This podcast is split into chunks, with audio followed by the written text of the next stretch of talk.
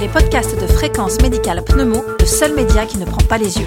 Une édition spéciale réalisée avec le soutien institutionnel de GSK et Vive Docteur Jean-Paul Mar. Bonjour, nous sommes le samedi 11 avril. Voici le journal de la pneumologie au cours de la pandémie Covid-19. L'épidémie a peut-être passé son pic dans notre pays et nous avions été fortement inquiétés par des données sur les malades Covid souffrant de pneumopathie chronique. Notre édition audio de fréquence médicale en pneumologie est aujourd'hui consacrée à l'expérience de la prise en charge de l'asthme dans une région qui a été très tôt fortement touchée par la pandémie, je nomme le Grand Est. Et nous avons interviewé le professeur Frédéric Deblay, chef de service de pneumologie au CHU de Strasbourg. Bonjour Frédéric Deblay. Oui, bonjour. Vous êtes pneumologue et spécialiste de l'asthme en allergologie, mais en ce moment, vous êtes l'un de ceux qui a été le plus confronté à la maladie dans votre service.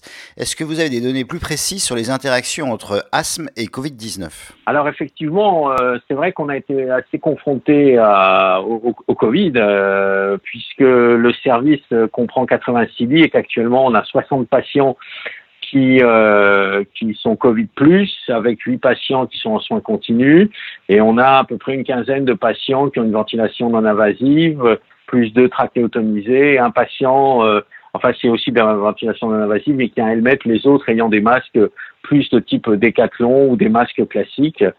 Euh, alors en ce qui concerne l'asthme, Effectivement, on a regardé dans notre euh, les, parmi nos patients qui ont été hospitalisés là maintenant euh, sur un collectif de 82 patients, on en avait 10% qui étaient asthmatiques et de façon euh, tout à fait différente du virus de la grippe. ces patients n'ont pas décompensé, peut-être il y en a peut-être un, je crois, qui a décompensé son asthme. Les autres ont fait des grosses, ont fait des pneumopathies à Covid, mais n'ont pas fait de décompensation de leur asthme. Et ça, c'est un point tout à fait intéressant et ça confirme les données chinoises. Les données chinoises retrouvaient euh, deux choses qui nous avaient tout à fait intéressés dès le départ. C'est que les asthmatiques faisaient pas des Covid plus sévères. Euh, et deuxièmement, le, deuxième chose, c'est que les BPCO, on a eu aussi très peu de BPCO. On a eu des BPCO qui ont fait des, pneumopathies euh, à Covid, mais on, on s'attendait à en avoir beaucoup plus et on n'en a pas eu. Donc cela veut dire qu'alors que l'on considère que les infections virales sont un facteur de décompensation de l'asthme, il n'en est pas de même avec le coronavirus? Non, on semblerait que voilà, exactement. On a l'impression que le coronavirus, quand on discute avec notre virologue, elle nous dit que le coronavirus est un tropisme pour les pneumocytes. Et euh, apparemment, euh, il n'entraîne pas une grosse aggravation bronchique, une grosse aggravation de nos asthmes. Et puis on a nos consultations téléphoniques. Euh, ça, c'est le docteur Mesfavre qui, dirige ça. Et on voit parmi nos patients on ne voit pas d'aggravation de l'asthme lié des patients qui ont été Covid plus et qui ont fait d'aggravation de leur asthme et qui ont fait une pneumopathie à Covid et qui n'ont pas aggravé leur asthme. Les asthmatiques sont souvent traités par des corticoïdes inhalés, voire oraux. Est-ce qu'il y a des conseils à donner pour les asthmatiques Covid- dans cette période d'épidémie? Non, un patient qui est Covid- doit, doit se traiter, doit avoir son asthme le plus contrôlé possible, particulièrement en ce moment s'il a des allergies au pollen euh, de frêne ou de bouleau, si on est dans le sud, au pollen de cyprès. Euh, il doit bien sûr se traiter, se traiter comme il se traite habituellement. Il n'y a pas, pas de, de, traitement particulier ou de précaution particulière à prendre s'il est Covid négatif. Et chez les malades qui sont asthmatiques et infectés par le SARS-CoV-2, est-ce qu'il faut faire euh, quelque chose vis-à-vis -vis du traitement? Non, c'est pareil. On fait, fait, la même chose. Le traitement, on, fait, on propose exactement. Il faut que leur asthme soit contrôlé.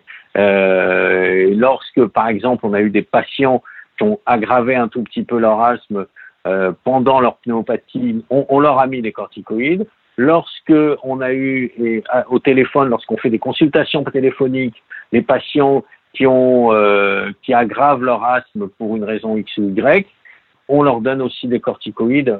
Lorsqu'on est, on voit que le patient est dyspnéique à cause de son asthme, mais c'est pas du tout parce qu'on fait très très bien la distinction. Hein, la, la, qui est, liée à sa pneumopathie, on voit des patients qui, arrivent, qui sont généralement, ils sont euh, pas très dyspnéiques et l'aggravation de la pneumonie, on, peut voir en quelques heures cette aggravation, alors que des gens ne sont pas excessivement dyspnéiques, on voit leur, hypoxie s'aggraver progressivement qui, peut conduire jusqu'à l'intubation.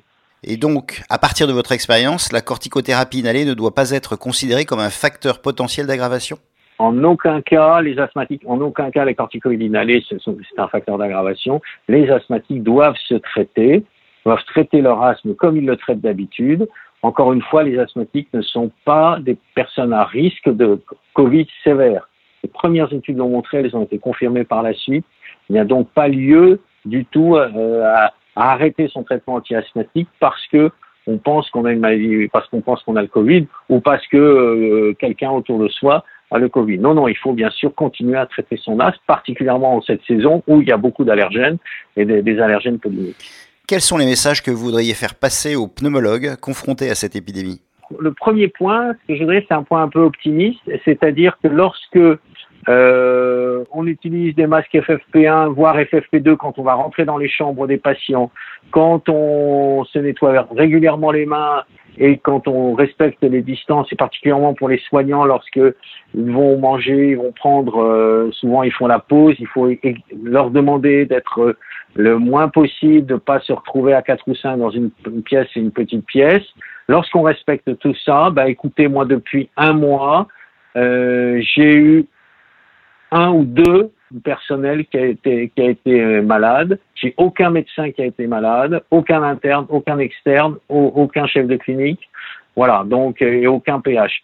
Donc euh, ces mesures marchent. Donc et ce qui prouve aussi que ça, ça me confirme dans l'idée que le, virus est principalement gouttelette, donc les précautions gouttelettes qu'on fait habituellement pour la tuberculose, et eh ben quand on les applique de façon bien stricte euh, pour le, le, Covid, ça marche bien puisque notre unité, euh, la première unité qui a été ouverte euh, Covid, donc ça fait plus d'un mois qu'on est qu'on est au milieu du Covid et jusqu'à maintenant tout le monde a à peu près résisté, donc c'est très encourageant. Donc votre expérience n'est pas en faveur d'une transmission par aérosol, en dehors bien sûr des soins pneumologiques? Alors, si vous voulez, l'idée que ça puisse s'aérosoliser dans des conditions d'humidité relative très faible, ou, par exemple, euh, ou alors vous allez avoir peut-être un niveau de ventilation très très important avec un niveau de, d'humidité relative très faible, on peut imaginer que ça puisse être porté par des petites particules qui restent un peu plus en suspension dans l'air. Mais ce qu'on observe, nous, en tout cas, dans la, là, dans un hôpital classique ou dans une maison classique, où l'humidité relative est généralement aux environs de 40-50%, c'est véritablement la prévention gouttelette, c'est la prévention qui marche bien. Merci Frédéric Deblay. Merci beaucoup. Cette édition audio de Fréquence médicale en pneumologie, entièrement réalisée dans les conditions du confinement, est terminée. Vous retrouverez toutes les informations de la Covid-19 sur le site de Fréquence médicale. On se retrouve la semaine prochaine. En attendant, portez-vous bien.